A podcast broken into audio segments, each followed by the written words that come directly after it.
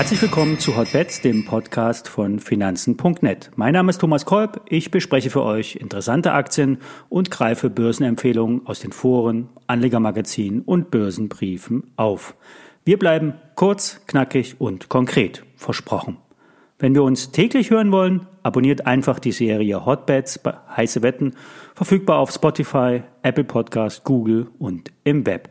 Wir sind seit zwei Wochen live und bisher wurden fast 50.000 Mal die Beiträge auf die Radioempfänger heruntergeladen und das freut uns sehr.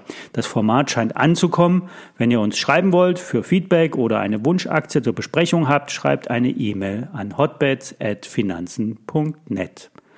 Bevor wir über den Streamingdienst Spotify sprechen, vorab ein Risikohinweis. Alle nachfolgenden Informationen stellen keine Aufforderung zum Kauf oder Verkauf der betroffenen Werte dar.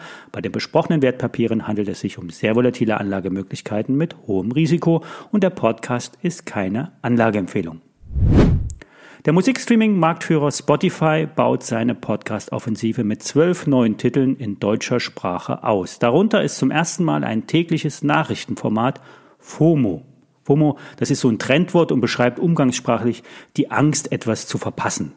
Ziel der Spotify-Initiative ist vor allen Dingen, jüngere Zielgruppen zu erreichen. Podcasts gibt es eigentlich schon sehr lange. Anfangs wurden die Hörsendungen beim Pendeln zur Arbeit gehört und seit der Pandemie werden sie auch zu Hause regelmäßig konsumiert und das in breiten Teilen der Bevölkerung. Spotify will nun auch verstärkt Exklusiv-Content anbieten und das auf täglicher Basis. Das Kalkül dabei, mit der Podcast-Nutzung mehr Leute in ein Musikabo zu bringen. Nach jüngsten Angaben greifen rund ein Viertel der weltweit 345 Millionen Nutzer bei Spotify auch auf Podcasts zu. Die Aktie von Spotify steigt diese Woche auf ein neues Allzeithoch und bricht damit aus einem Seitwärtstrend aus. Nun kommt kein Solarwert, Batteriehersteller oder ein Biotech. Wir müssen über Stahl sprechen. Die Good Old Economy zieht an und hier vor allen Dingen die Preise. Das Thema Inflation wird seit Tagen an den Märkten besprochen. Abzulesen ist das vor allen Dingen an den Grundrohstoffen der Industrie. Und dazu gehört auch Stahl. Während der Pandemie und auch schon lange vorher wurden die Produktionskapazitäten der Stahlkocher heruntergefahren. Die energiefressenden Hochöfen passten aber auch schon lange nicht mehr in das gängige Bild der sauberen Industrie.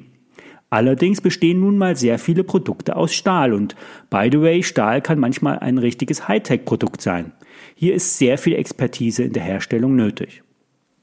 Neben ThyssenKrupp ist auch Klöckner ein Profiteur der Entwicklung. Das laufende Quartal muss außerordentlich erfolgreich verlaufen. Neben der Stahlnachfrage und den höheren Preisen hat sich Klöckner auch umgestellt oder neu aufgestellt. Vor allen Dingen das Thema Digitalisierung wird schon längst umgesetzt.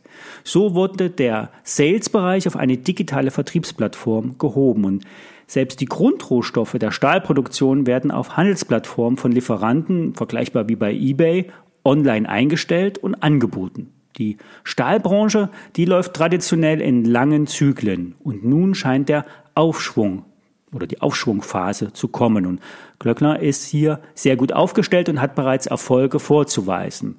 Die Aktie ist zwar schon gut gestiegen, allerdings wurden die alten Bewertungsniveaus noch nicht erreicht. Börse Online vergibt die Einschätzung kaufen. Kursziel 12,50 Euro sind möglich. Heute bleibt es bei zwei Aktien in der Analyse. Der Gesamtmarkt scheint sich noch nicht ganz entschieden zu haben, ob er neue Hochs anpeilen will oder doch mal eine ausgeprägte Korrektur kommen sollte. Nach unten wird bei rund 13.830 ein sogenannter Sell-Trigger ausgelöst und nach oben ist die Mob-Marke, das heißt Make or Buy, bei 14.060 entscheidend. Das war's für heute. Alle Daten zu den besprochenen Werten findet ihr natürlich auf finanzen.net und alle E-Sins zum Nachlesen wie immer in den Show Notes. Bis morgen.